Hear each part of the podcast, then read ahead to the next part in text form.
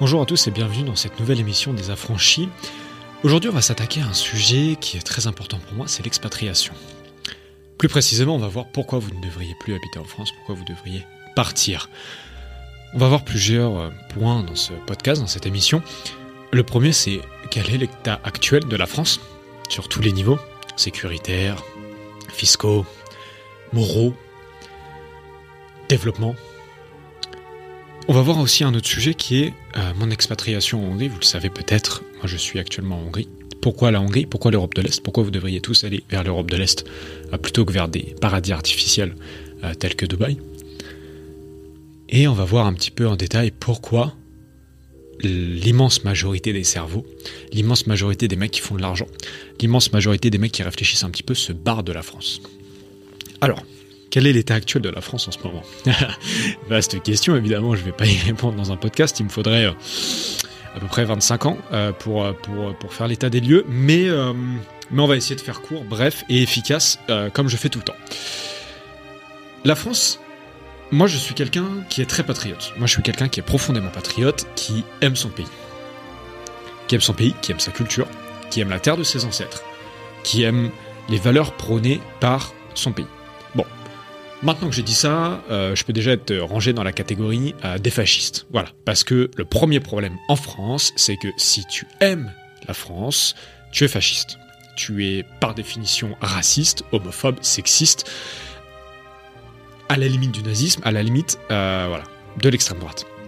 Or, pour moi, c'est complètement faux. Pour moi, c'est complètement faux, puisque, par définition, aimer son pays, n'est pas une preuve de nationalisme, mais est tout simplement une preuve de euh, prendre conscience qu'il y a quelque chose de plus grand que soi. Et là, je vous renvoie à la Trinité, hein, euh, au niveau des valeurs. Il y a quelque chose de plus grand que soi, certes peut-être un Dieu, mais surtout un pays. Qu'est-ce que c'est qu'un pays? Qu'est-ce que c'est qu'une nation? Moi, je ne vous parle pas d'un gouvernement, je ne vous parle pas euh, d'un État, je ne vous parle pas de la République française, je vous parle de la France. La France millénaire. C'est ça qu'on devrait tous aimer, c'est ça qu'on devrait tous apprendre à aimer à l'école. Or, en France, on apprend à détester la France. Et c'est ça déjà pour moi le premier problème. Le premier problème en France, c'est qu'on vit dans un pays qui ne s'aime pas. Et ça, ça pose énormément de soucis à un pays qui ne s'aime pas. Un pays qui ne s'aime pas, ça pose comme premier souci le manque de cohésion de son peuple. Le manque de cohésion de son peuple parce que moi je suis français, je ne m'aime pas en tant que français puisque je n'aime pas la France et puisque par définition si j'aime la France, je suis un fasciste et je ne suis pas un fasciste donc je ne dois pas aimer la France.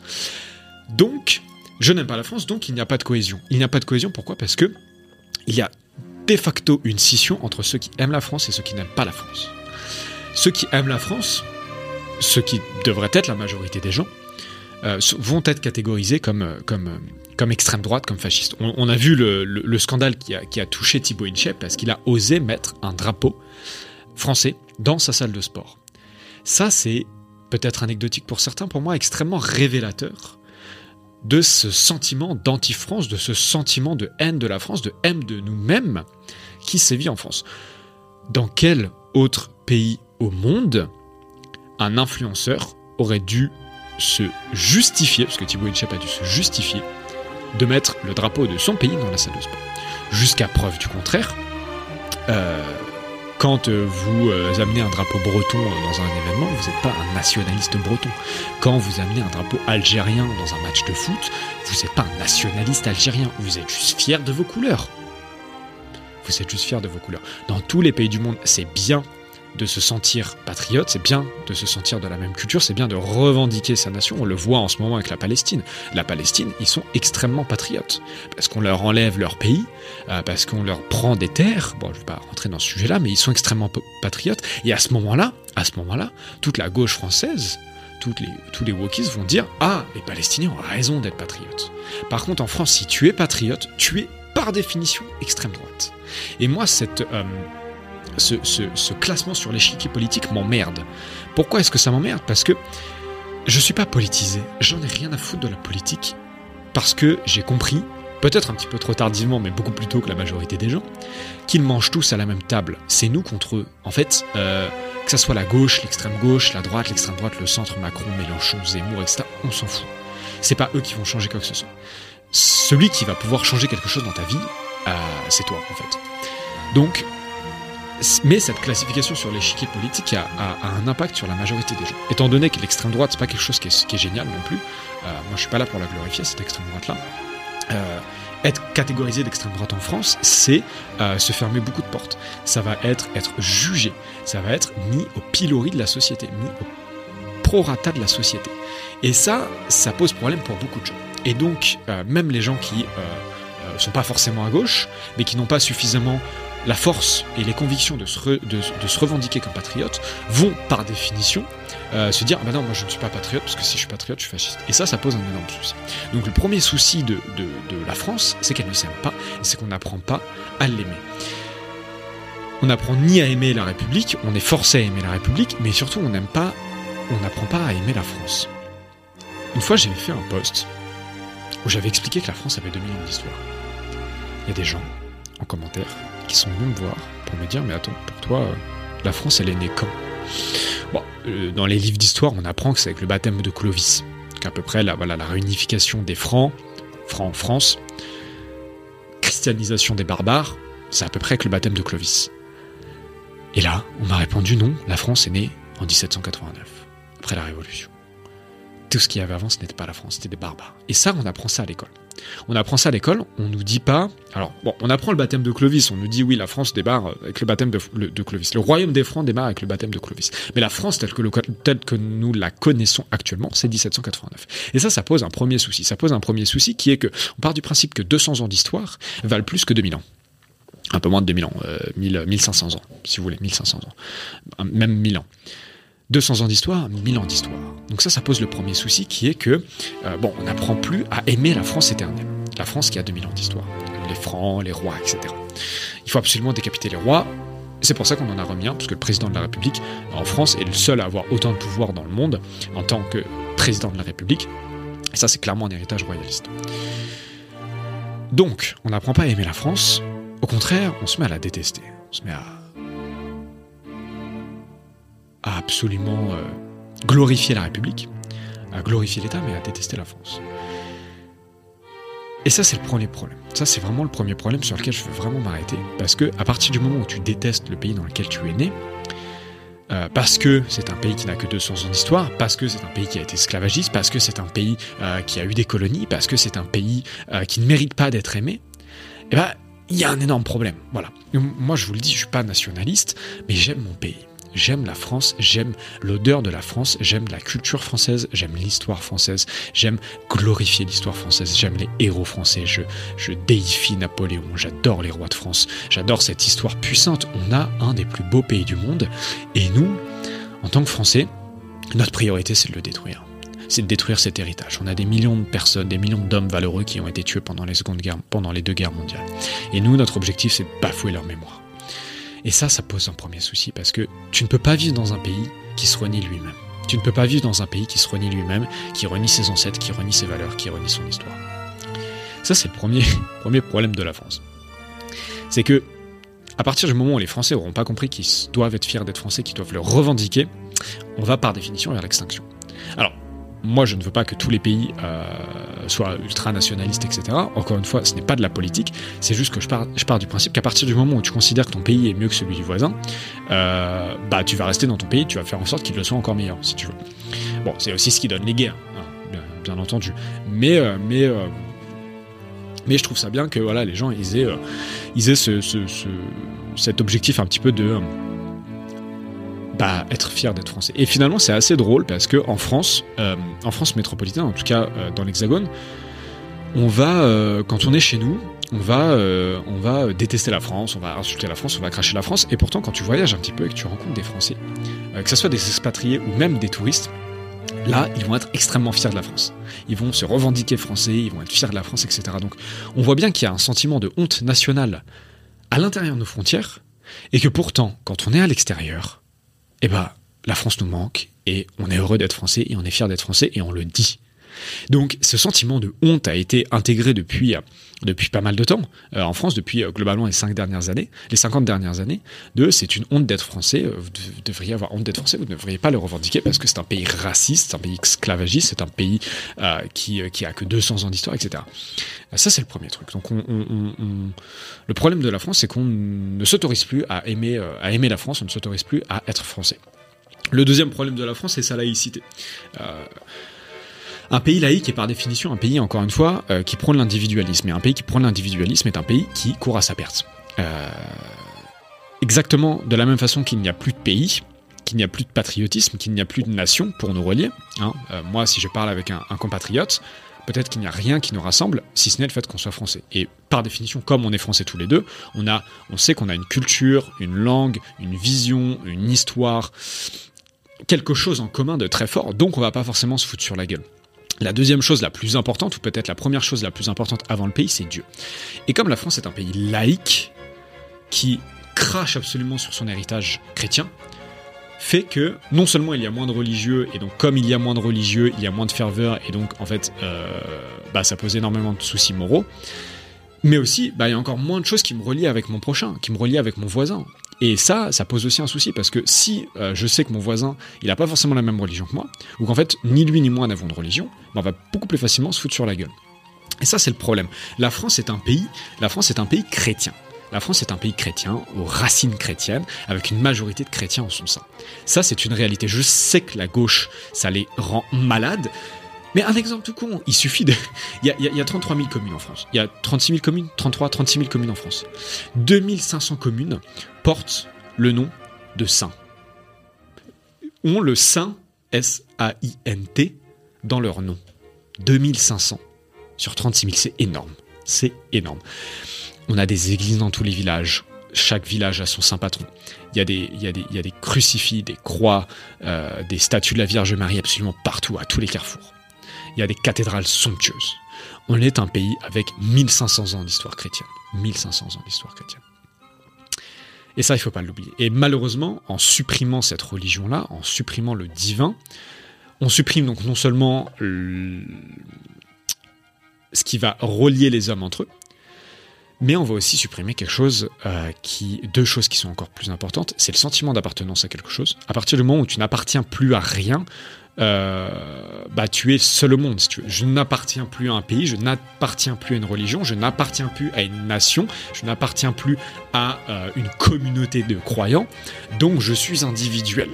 Et en étant individuel, eh ben, on est complètement égoïste et on n'en a rien à foutre de son voisin. Donc ça renforce ce sentiment d'individualisme. Et en supprimant Dieu, ce qu'ils ont fait aussi, en supprimant Dieu en France, alors comment est-ce qu'ils ont supprimé Dieu en France, c'est pas très compliqué de le voir. Euh, les actes antichrétiens sont légion et ne sont absolument jamais euh, réprimandés. Il y, a, euh, il y a des blasphèmes qui sont faits tous les jours à la télé. on glorifie d'autres religions face à la religion chrétienne. voilà, on a supprimé, on a supprimé les messes à l'école. On a, on a fait en sorte que le pays soit absolument laïque. On revendique la laïcité au maximum. Euh, c'est la honte d'être chrétien. Euh, il y a la séparation de l'Église et de l'État. Bref. Le problème quand tu enlèves Dieu dans la vie des hommes, c'est qu'il n'y a plus rien au-dessus d'eux. Et s'il n'y a plus rien au-dessus de l'homme, l'homme il pète un plomb en fait. L'homme il pète un plomb. Parce qu'il se dit quoi? Il se dit putain mais en fait je suis tout puissant parce qu'on m'a dit que j'étais tout puissant parce que je suis un homme. Donc je peux faire ce que je veux. Il n'y a plus de morale, il n'y a plus de bien et de mal, il n'y a plus rien. C'est le néant. Il n'y a plus rien qui peut m'empêcher d'agir en mal contre mon prochain, contre mon voisin. Et ça, c'est absolument problématique. Ça, c'est absolument problématique. Parce que si vous voulez, avant, euh, on faisait des, atrocités au nom de Dieu. Elles sont d'ailleurs toujours commises dans, certains coins du monde. Mais on faisait énormément de bien pour Dieu aussi. Je savais qu'il fallait pas que je tranche la tête parce que euh, Jésus, c'est pas ce qu'il voulait en fait. Parce que le Christ, c'est pas ce qu'il voulait. Aujourd'hui, certaines personnes commettent des atrocités, et ça c'est mon point numéro 3 sur ce qui va pas en France, certaines personnes commettent des atrocités au nom d'un Dieu, et nous au nom de notre Dieu qui n'existe plus, on ne peut ni se défendre, ni contre-attaquer, et surtout par le fait de ne plus avoir de Dieu, il n'y a plus de morale, il n'y a plus de bien et de mal. Et ça, c'est vraiment très problématique. Parce que l'être humain moyen en France, le français moyen, qu'est-ce qu'il va se dire? Il va se dire. Ok, il n'y a plus rien, il a plus rien, euh, euh, il a plus rien au-dessus de moi, il n'y a plus personne qui me juge, je ne serai jugé ni dans ce monde ni dans celui d'après, donc je peux faire ce que je veux. Donc je peux faire ce que je veux, je peux m'abandonner au plaisir hédoniste comme j'en ai envie, je peux vivre une vie de misère et de déprave comme j'en ai envie, je n'ai rien, je ne dois rien à personne. Je ne dois rien à personne. Je ne dois rien à mes parents, je ne dois rien à mes enfants, je ne dois rien à mon état, je ne dois rien à ma culture, je ne dois rien à ma patrie, je ne dois rien à mon Dieu. Et ça c'est problématique parce que quand tu crois en un Dieu, quand tu crois en tes ancêtres, quand tu as des valeurs profondes comme ça, tout ton quotidien est rythmé parce que Dieu et parce que tes ancêtres pensent de toi. Tu vas te mettre au travail, tu vas accomplir des grandes choses parce que c'est ce que Dieu veut pour toi et c'est ce que tes ancêtres auraient fait. Tes ancêtres, ça on revient sur, la, sur le sentiment patriotique, ils étaient dans les tranchées, ils étaient en 14-18 dans les tranchées, ils, allaient au front, ils faisaient des charges à la baïonnette en criant pour la France, pour Dieu et pour la France. C'est ça qui faisait tes ancêtres. Voilà, pour Dieu et pour la France. Toi, tu te lèves le matin, t'es déprimé, tu prends plus le soleil, tu fais pas de sport. Et ils sont pour Dieu et pour la France? Alors que quand tu crois en une patrie, quand tu crois en un Dieu, chaque action de ton quotidien est dictée, et enclenchée, et motivée par la croyance fondamentale que ce que tu fais est bon pour ton Seigneur, aux yeux de ton Seigneur, et honorable pour l'héritage de tes ancêtres. Moi, j'ai un arrière-arrière-grand-père qui a fait la guerre de 14-18. Il, est allé, est à Verdun, il a survécu. Euh, quand il y a des jours où je suis déprimé, quand il y a des jours où j'ai pas envie de me lever, quand il y a des jours où je fais de la merde, je pense à lui. Je pense à lui. Je me dis, a sauvé son cul de Verdun. Il a sauvé son cul de Verdun. J'ai son casque, j'ai son casque chez mon père, le, le casque encore, encore cabossé casque gris cabossé, des poilus de la Grande Guerre. Il est là. Et, je, quand, j'allais à l'école, je passais devant tous les matins je me rendais pas compte du symbole que c'était ce casque. Un casque qui a été dans les tranchées, qui a été dans la boue, qui a été dans la merde, qui a été.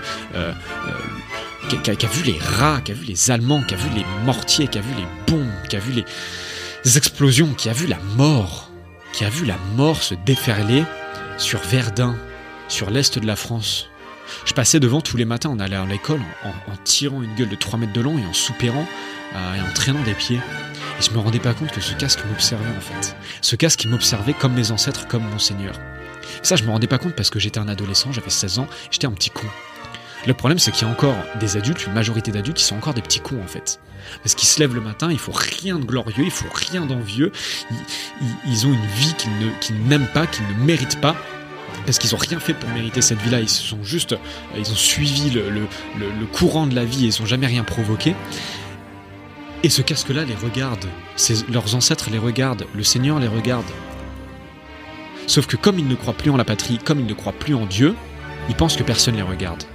Ils pensent que personne les regarde, ils pensent que personne ne les juge. Il y a une prière, dans la prière, il est monté aux cieux, est assis à la droite de Dieu, d'où il viendra juger les vivants et les morts. Les vivants et les morts. Tu es jugé toute ta vie, jusqu'à ta mort et jusqu'au jugement final. C'est ça qu'il faut retenir. Et donc si tu vis une vie dictée par les valeurs de tes ancêtres et par la peur, c'est censé être une peur du jugement du Christ, alors tu vivras une vie peut-être un petit peu plus pieuse, un petit peu plus droite, un petit peu plus dirigée, mais au moins tu vivras une vie qui vaut le mérite d'être vécue parce que c'est ça que tes ancêtres auraient voulu, c'est pour ça que tes ancêtres sont morts dans les tranchées et c'est pour ça que Dieu t'a envoyé sur terre. Alors maintenant, personne n'a une vie euh, sans péché, personne n'a une vie sans défaut. Et il ne faut pas se culpabiliser de se dire Ah merde, euh, je suis en train de pécher. Non, c'est pas ça. Euh, le péché original, il existe depuis tout le temps. Dieu pardonne, les ancêtres pardonnent. Mais ayez au moins la grandeur d'âme, la grandeur d'homme de vivre une vie dont vos ancêtres et dont votre Seigneur seraient fiers. Donc, en France, on a détruit la patrie, on a détruit Dieu. plus personne n'a de raison de construire quelque chose de grand, de faire quelque chose de sa vie autrement que pour l'argent ou pour les plaisirs hédonistes. Et ça, c'est un gros problème. Ce qui fait que, du coup, ceux qui vont faire vraiment quelque chose, ils le font que pour l'argent, donc c'est pas forcément les bonnes raisons. Et la majorité des gens ne font plus rien, parce que l'argent, la plupart des gens n'en ont vraiment pas besoin. En fait, en fait, pensent qu'ils n'en ont pas besoin.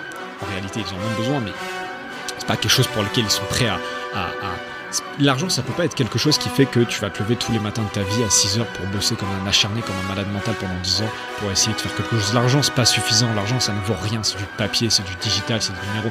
L'argent, c'est pas important. Quand tu te lèves tous les matins, il y a deux raisons pour lesquelles tu vas te mettre au travail pendant une décennie euh, sur un objectif particulier. Euh, soit parce que tu es obsédé, passionné, obsédé, euh, fou de quelque chose, soit parce que en fait c'est ta mission. Moi je suis obsédé, passionné par pas grand chose. Par contre j'ai une mission. J'ai une mission sur Terre qui est de propager les bonnes valeurs, qui est de propager les bonnes valeurs et d'aider le maximum d'hommes à en fait se reprendre en main et prendre les responsabilités. Et c'est ça qui me fait me lever tous les matins. Et quand j'ai des coups de mou, parce que ça arrive, tout le monde a des coups de mou, bah, je repense à mes ancêtres qui étaient dans la guerre de tranchées. Je repense à mon Seigneur et je repense à ce casque qui me regardait tous les matins quand j'avais 16 ans et que j'allais au lycée. Et je pense, à chaque fois que je rentre chez mon père, que ce casque est toujours là. Et que mon ancêtre qui a porté ce casque-là a changé son opinion sur moi. Tu dis, ok Baptiste, quand il avait 16 ans, c'était une petite merde, c'était un petit peu. Maintenant, c'est un homme mature. C'est un homme avec des valeurs. C'est un homme droit. C'est un homme qui accomplit une mission. C'est un homme qui travaille. C'est un homme qui travaille. C'est un homme qui aime son prochain. C'est un homme qui se construit physiquement, mentalement. Et là, ça me rend Donc c'est ça le problème de la France. Le problème de la France, c'est que euh, on supprime les valeurs fondamentales. Euh, troisième problème de la France. Troisième problème de la France, euh, c'est qu'en fait, c'est en fait c'est le gros bordel. c'est le gros bordel en France. Je ne connais aucun pays au monde dans lequel il y a des hommes qui prennent des couteaux, qui vont dans un parc le matin pour planter des enfants. Aucun pays au monde. Vous savez pourquoi? Parce que si dans 99% des pays du monde, il y a un mec qui fait ça, il se fait descendre dans le quart d'heure, il se prend trois bastos de 12 dans le coffre. Ou alors, il y a une émeute et il se fait décapiter, il se fait déchiqueter, il se fait écarteler par la foule. Ça dépend dans quel euh, coin du monde tu te situes. Ou alors, parce qu'il sait très bien que s'il le fait et qu'il se fait choper, après il va vivre un enfer. Il va vivre un enfer. Dans quel pays au monde, hormis la France, la Belgique, un petit peu l'Allemagne, un petit peu l'Angleterre, il se passe ça? Aucun, aucun. Pourquoi? Parce que si t'es aux États-Unis et que tu commences à faire ça, il y a forcément un mec qui va sortir son revolver et il va t'en tirer trois dans le buffet et t'es ciao. Et tu le sais. Et c'est ce qui se passe d'ailleurs. Pourquoi? Parce que si t'es dans l'Europe de l'Est, en fait, la foule elle va arriver sur toi et elle va t'en empêcher. Et en fait, de toute façon, en Europe de l'Est, ce genre de spécimen n'existe pas. Voilà, parce qu'il y a des valeurs en fait. En fait, il y a des valeurs, il y a une éducation, donc ce genre de spécimen n'existe pas. Si tu fais ça euh, en Amérique du Sud, en Afrique ou au Moyen-Orient, euh, la foule arrive et, t'écartèle. Littéralement. Tu prends un couteau, tu vas aller planter des enfants euh, au Maroc, en Iran, en Syrie, en Égypte. Tu te fais dépouiller par la foule. Et nous, il se passe quoi en France? Il se passe que ce genre de phénomène arrive tout le temps. Voilà. Ce genre de fait divers arrive absolument tout le temps. Rien n'est fait pour l'enrayer. Rien n'est fait pour l'enrayer. Quand il se passe un, drame comme ça, la majorité des gens courent une autre majorité des gens filment et personne n'intervient. Et ce qui s'est passé à Annecy, quand le mec a attaqué, euh, quand le mec a attaqué au couteau des, bébés, il y a un type qui est arrivé, armé de son courage et de son sac à dos, Henri, et qui, qui a défendu au, au, péril de sa vie, au péril de sa vie, il a défendu des enfants, comme ce que n'importe quel homme devrait faire, comme ce que n'importe quel homme devrait faire. Il a défendu au péril de sa vie des enfants. Et alors, deux points. Premier point, pourquoi est-ce qu'il a défendu ses enfants en péril de sa vie? Bah parce qu'il est profondément patriotique et profondément croyant. Et quand tu es profondément patriotique, bah tu défends les tiens. Et quand tu es profondément croyant, tu défends les, enfants de Dieu. Tu défends les enfants de Dieu. Et on en revient au problème source, c'est que si tu n'as pas ces valeurs-là, tu cours. Tu cours. Parce que tu seras jugé par personne. Et c'est pas grave si tu cours, personne te dira rien. Alors qu'en fait, quand tu crois en quelque chose de supérieur, bah tu vas prendre les armes, tu vas te défendre, tu vas attaquer ceux qui t'attaquent. Et donc Henri, armé de son sac à dos, de son courage, de sa foi et de son amour de la France et des Français, il va défendre avec son sac à dos face à un assaillant armé. Il le fait fuir, l'assaillant, euh, je sais plus ce qui se passe après, bref, on s'en fout un petit peu, de toute façon, c'est, pas le fin mot de l'histoire. Euh, qu'est-ce qui se passe après pour Henri? Catégorisé d'extrême droite, catégorisé comme fasciste. Et le vrai problème de l'attaque d'Annecy, il en vient, selon les médias, de qui est le mec qui a défendu des enfants et pas euh, pourquoi il y a un mec qui est allé dans un parc planter des bébés? En fait, il y a un mec qui est allé dans un parc planter des bébés, ça c'est normal en fait, c'est quotidien en France. Par contre, il y a un mec oh, oh, oh, qui se défend, qui défend les enfants, qui a, empêché une tuerie de masse, euh, extrême droite, fasciste. Et c'est ça qui est problématique. Et c'est ça qui est problématique. Parce que ça, c'est le genre de fait divers. Là, à l'heure où, j'enregistre cet épisode, il y a quelques jours, une semaine peut-être, il, y a un gamin de 16 ans qui s'est fait planter dans un bal de village dans le sud de la France. Euh, il y a eu la petite Lola qui s'est fait, qui s'est fait j'ai même pas envie de. C'est atroce. Et rien n'est fait pour endiguer ça, et c'est des faits divers, ça fait la une, il y a des marches blanches pendant deux semaines, et puis ciao. Il y a des familles endeuillées, il y a la France qui est martyrisée, il y a des Français qui sont sacrifiés sur l'autel de la République, et rien, et rien ne bouge. Alors attention, attention. Ne me prêtez pas un discours que je n'ai pas. Les discours contre ça, la majorité des discours qu'on va entendre contre ça, euh, vont être notamment l'anti-immigration. Alors, deux réalités. Euh, un, il est vrai, il est vrai que ces actes sont commis par une population d'origine immigrée. Ça, c'est un fait. Voilà. Ça, c'est un fait. Maintenant, bande de naïfs que vous êtes, ne pensez pas, ne pensez pas que si on stoppe l'immigration, déjà c'est pas possible, mais si on stoppe l'immigration en France, ce genre d'acte arrivera plus. Non. Pourquoi? Parce que déjà, beaucoup de ces actes sont aussi commis par des gens qui sont nés en France, il faut le savoir, même s'ils sont d'origine immigrée, ils sont nés en France, ils sont français. Et parce que des cinglés français, on en a aussi. Des cinglés français euh, de souche, entre guillemets, on en a aussi. Qu'est-ce qui fait qu'on peut empêcher ce genre d'actes d'arriver? La cohésion et l'esprit d'appartenance. S'il n'y avait que des Henri dans la rue, il n'y aurait pas eu d'attaque ou il y en aurait moins d'attaques. Parce que les attaquants savent qu'ils vont avoir de l'affrontement. Ils vont avoir de la résistance. Là, un mec qui veut faire n'importe quelle euh, attaque en France, il n'a rien en face de lui. Il sait très bien qu'il n'aura aucune opposition. Il n'aura aucune opposition parce qu'on vit dans un pays désarmé et, euh, et un pays euh, qui n'a plus de, qui n'a plus de, cohésion. Donc il n'aura plus, il n'aura plus aucune, il n'a absolument aucune défense en face de lui. il le sait très bien. Donc tu peux arrêter toute l'immigration que tu veux, tu peux, euh, je sais pas, catégoriser, dire que c'est de la faute des Arabes, etc. C'est faux. En fait, c'est pas ça le vrai problème. Le vrai problème, encore une fois, il n'est pas externe, il est intérieur à soi-même. Est-ce que toi, est-ce que toi, toi qui écoutes ce podcast, qui regarde cette vidéo, tu serais allé euh, défoncer la, la gueule du mec au couteau, en fait? Il y a un moment donné, ce genre de personnes, quand ils vont se rendre compte qu'il y a une opposition, il y aura moins d'attaques. Donc le problème, il vient d'où? Est-ce qu'il vient des attaquants ou est-ce qu'il vient du fait que plus personne ne se défend?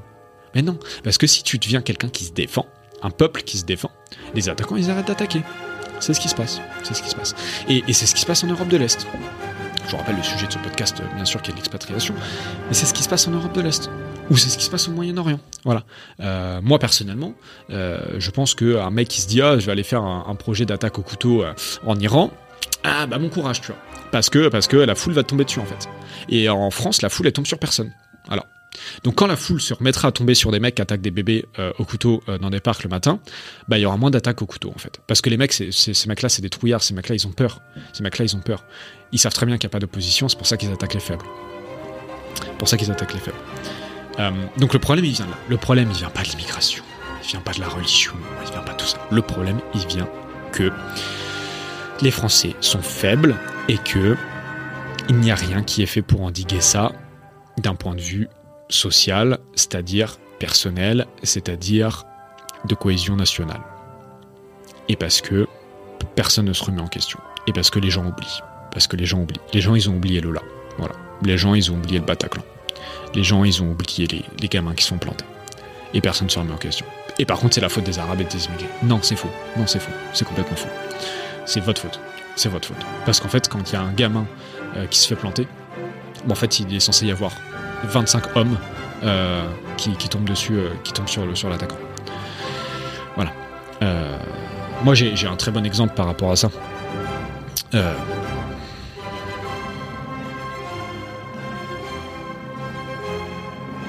Il y a un truc que je respecte énormément, en fait, c'est ça l'exemple que j'ai envie, de, envie de vous donner. Moi, j'ai un énorme respect euh, pour, euh, pour ceux qui ont une cohésion. Basée sur quelque chose euh, de plus grand qu'eux. Donc, la patrie, donc la religion. Demain, vous êtes en France, vous êtes dans une rame de métro. Il y a une voilée. La voilée, se fait, la, la, femme voilée, elle se fait attaquer. Est-ce que vous pensez que les autres musulmans de la rame de métro vont pas bouger? Non, ils vont vous tomber dessus ils vont vous tomber dessus. Parce qu'il y a une fraternité, parce qu'il y a une cohésion, parce que même si on ne connaît pas la personne qui se fait agresser, elle est l'une des nôtres. Elle est l'une des nôtres. Donc on va tomber dessus en fait. Donc les voilés se font pas agresser, les femmes voilées se font pas agresser en France. En tout cas quand euh, il y a du monde autour. Si demain il se passe la même chose avec une, femme blanche non voilée française, bah en fait comme il n'y a plus de religion, comme il n'y a plus de patrie, elle est plus l'une des l'autre. Donc on va va pas aller la défendre. Et c'est sur ça que moi je veux vous arrêter, c'est que on est censé appartenir à une communauté, à un groupe. Et ce groupe, il doit être euh, fait sur plusieurs standards. Ça va être la patrie, ça va être la couleur de peau, ça va être la religion, ça va être la, zone géographique, ça va être les croyances, ça va être tout ça. Euh, et ça, on n'a plus ça en France. Ça, on n'a plus ça en France. Et sauf que si chacune des communautés qui vivaient en France euh, prenait soin de sa propre communauté, il y aurait beaucoup moins de problèmes en fait. Et ça, c'est encore une fois ce qui se passe en Europe de l'Est. Parce que croyez pas, parce que j'arrive sur, sur, sur la transition avec l'Europe de l'Est, ne croyez pas qu'en Europe de l'Est, il y a que des blancs chrétiens. C'est faux. Hein. Il y a euh, toutes les communautés qui sont représentées, toutes les couleurs de peau qui sont représentées, euh, parfois en grande quantité. Je pense notamment à la, à la République tchèque, qui a une énorme immigration issue de l'Asie, l'Asie du Sud-Est. Il y a toutes les religions qui sont représentées, etc. Maintenant, personne se fout sur la gueule. Pourquoi? Parce que chaque communauté prend soin des siens. Et donc moi je sais euh, que demain là en Hongrie, euh, si je vais agresser, euh, si je vais agresser n'importe quelle communauté, n'importe quel membre de n'importe quelle communauté, les membres de cette communauté vont tomber dessus. Donc personne s'agresse en fait, parce que personne s'agresse. Voilà. Ça c'est ce qui se passe. Donc bon, les problèmes de la France, finalement, je me suis un peu éparpillé, mais on en revient au fondement qui est il n'y a plus de cohésion. Il n'y a plus de cohésion. Et à partir du moment où on remettrait de la cohésion dans euh, ce que euh, ce que euh, ce qui relie les gens, il y aurait beaucoup moins de problèmes. Voilà. Et ne tombez pas dans la naïveté, ne tombez pas dans dans ce qui peut paraître la, réponse facile, notamment d'un certain parti politique, qui est l'immigration, parce que ça c'est faux, parce que voilà, moi je vous donne des dizaines de pays où il y a une gros, où y a une immigration.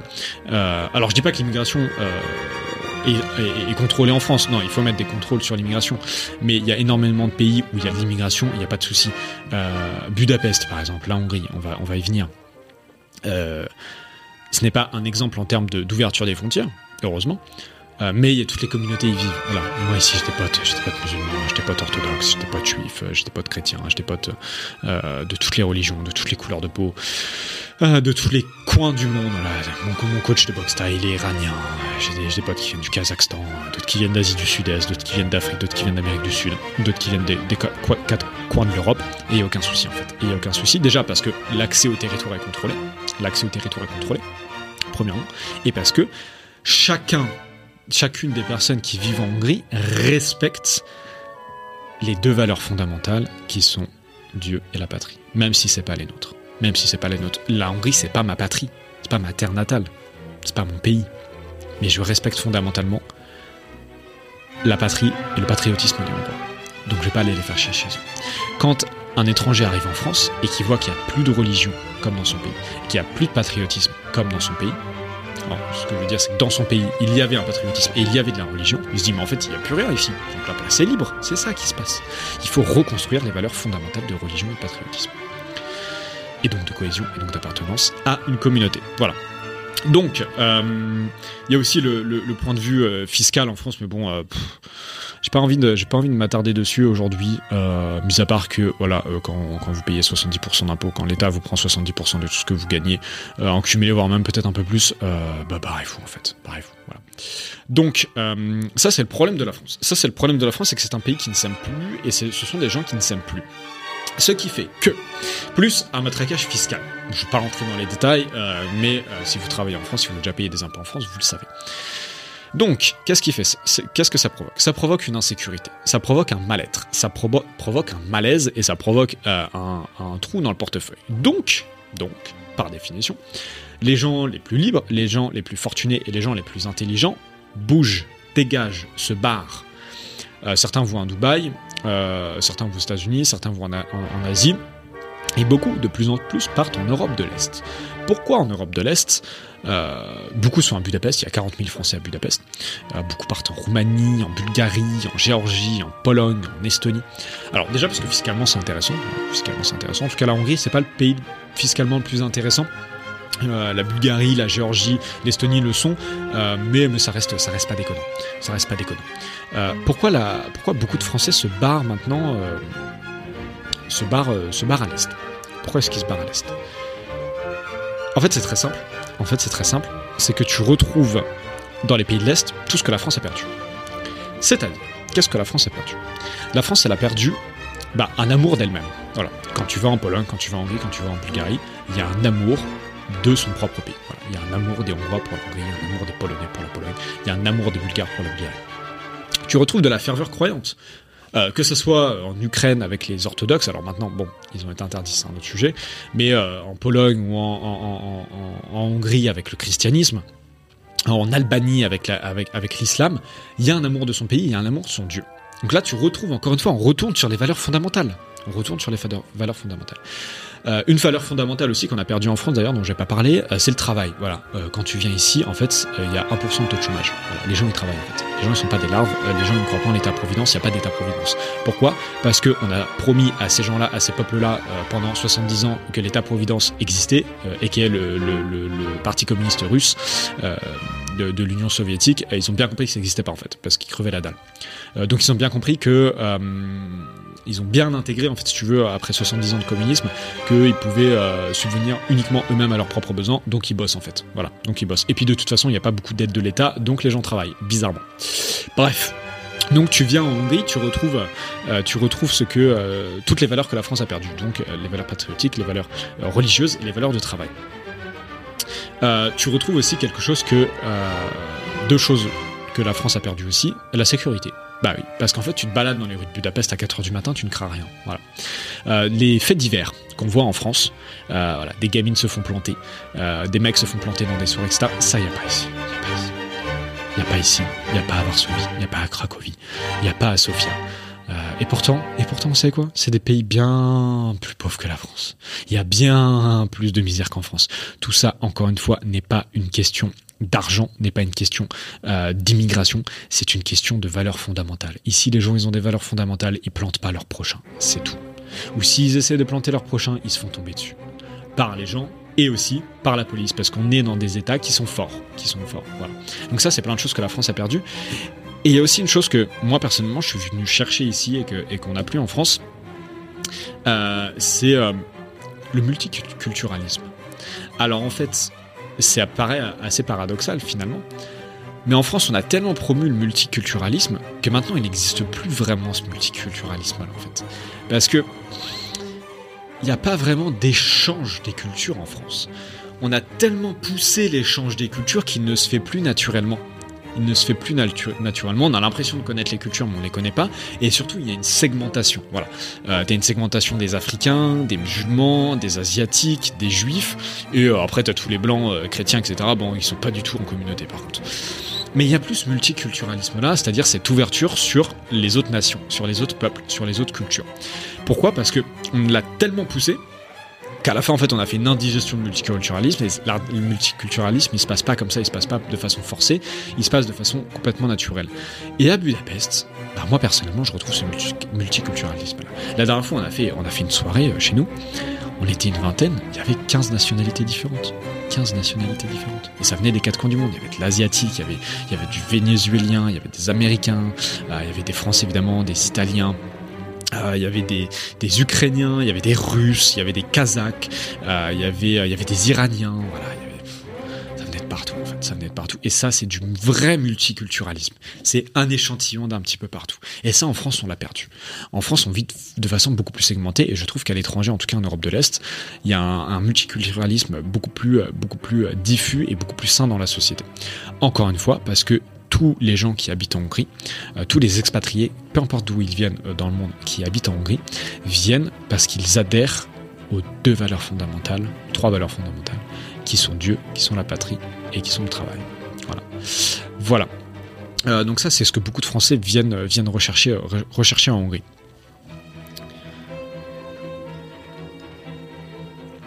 Après, comment ça se passe la vie en Hongrie?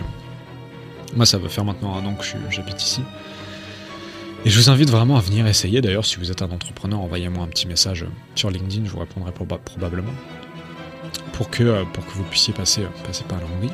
Parce qu'en fait, ici, on se sent bien, ici, on est en paix, ici, on est en sécurité. Ici, on nous laisse tranquille. Parce qu'il y a ça aussi, en fait, en France, qui, moi, m'exaspère un petit peu. Euh, c'est qu'on nous laisse pas les médias ils nous cassent les couilles, le gouvernement il nous casse les couilles, les gens ils nous cassent les couilles. C'est horrible, tu vois. T'arrives en Hongrie, déjà tu comprends pas forcément la langue, donc euh, les médias tu les écoutes pas. Euh, les gens ils te laissent tranquille. Euh, non, franchement, franchement on sent bien mieux, on sent bien mieux ici. voilà, en Hongrie en fait on se sent bien, on est en sécurité. Et personne ne casse les couilles en fait, tu veux. Tu payes ce que tu dois payer, personne vient t'emmerder, personne vient. Voilà. Euh, et, et, surtout, ce sentiment de sécurité est vraiment très intéressant. Il n'y a pas d'attaque ici, il n'y a pas de choses qui se passent qui sont cheloues. Il n'y a pas de bandes bizarres dans la rue qui se baladent qui te regardent mal. Vraiment. Et la première fois que j'ai mis un pied en Europe de l'Est, c'était à Prague. C'est même pas l'Europe de l'Est d'ailleurs, c'est l'Europe centrale. Et il s'est passé quelque chose de très très bizarre. J'étais avec mon ami à l'époque. Et on se met à, marcher, il devait être 2h du matin dans les, dans les rues de Prague. Et on voit une petite ruelle sombre, tu vois, on s'avance dans la ruelle sombre, c'était pour aller en boîte. Et là on voit une nana, une petite asiatique, 2h du matin, toute seule dans une rue mal éclairée. On se regarde avec mon pote, on se dit mais elle est complètement cinglée, elle va se faire trucider. Pourquoi elle marche en fait? En fait on n'avait pas compris à l'époque en tant que petit français insolent qu'on était, on n'avait pas compris à l'époque en fait c'était tout à fait normal euh, en Europe de l'Est. Voilà. En fait en Europe de l'Est, euh, c'est des pays dans lesquels les gens ils ont des valeurs. Ce qui fait qu'ils attaquent pas les femmes euh, à 2h du matin qui marchent toutes seules dans la rue. En fait les femmes qui marchent toutes seules dans la rue, elles sont en sécurité. Voilà, elles sont en sécurité, en fait elles craignent pas pour leur vie, en fait. Voilà. Ou pour leur intégrité physique. Et ça on l'a compris après en fait. On l'a compris après. Si tu te balades dans les rues de Budapest, tu verras des femmes la rue, dans la rue, de la nuit, il n'y a aucun souci. Déjà aussi parce qu'on est... il y a encore l'éclairage public euh, en Europe de l'Est, ouais. Euh, je sais que c'est beaucoup plus pauvre que la France, mais euh, ici on a encore la, lumière la nuit. Je sais que vous en France vous l'avez plus, cette lumière la nuit, hein, ils ont supprimé ça. donc bah, bon courage, je voyais Hunger Games à vous. Mais ici on a encore la lumière la nuit, donc déjà ça craint un petit peu moins si tu veux. Et puis surtout il n'y a pas de bande chelou, voilà, il n'y a pas des petits gobelins qui se baladent partout et qui essaient de, de raqueter, d'agresser, de violer un petit peu tout le monde si tu veux. donc ça c'est vraiment un truc qui est très intéressant en Hongrie, c'est qu'en fait c'est safe en fait. et ça c'est un sentiment que tu oublies quand tu rentres en France et que tu vois des mecs bizarres qui t'accostent, qui t'accostent gare Saint-Lazare, tu vois, au gare du Nord, euh, ça, y a pas en Hongrie, y a pas en Hongrie. Tu vas à la gare de Newgati euh, à Budapest, y a pas de mecs chelous en fait. Il euh, y a pas de mecs chelous qui sont défoncés en fait. Bah ouais, bah ouais, c'est comme ça, c'est comme ça. Il y a pas de mecs chelous défoncés, voilà. en Hongrie, il y a pas de mecs chelous défoncés. alors, je dis pas qu'il y a pas de pauvreté, je dis pas qu'il y a pas de drogués, mais mais pas, pas aux alentours des gares en fait. Et ils sont pas en meute en fait. Et ils viennent pas t'agresser en fait. Voilà. Euh, la colline du crack. Et attends, mais la colline du crack, elle, dure même pas une heure en Hongrie. Il y a pas de colline du crack ici en fait. Il y a pas de colline du crack, tu vois. Parce que. Euh, parce que bah, c'est pas possible en fait. C'est pas possible. Les gens ils accepteraient pas ça. Et euh, vous, les Parisiens, vous acceptez ça en fait. Les Parisiens, vous acceptez ça.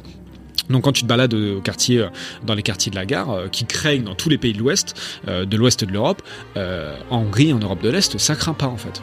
Bon, il y a deux trois clochards qui se baladent, voilà, ça pue un peu la piste peut-être. Tu vois qu'il y a deux trois mecs trop leur adresser la parole non plus. Mais euh, tu te sens pas offusqué parce qu'en fait, il y, a des mecs euh, complètement cinglés, euh, tu sais, avec le pantalon en dessous des fesses là, et puis tu vois que la gueule, ils ont les yeux jaunes, jaune et rouge, je sais même plus quelle couleur c'est parce qu'ils sont complètement défoncés au crack, qui viennent dans la gare en fait. Voilà, ça, y a pas. Ça, y a pas en Hongrie.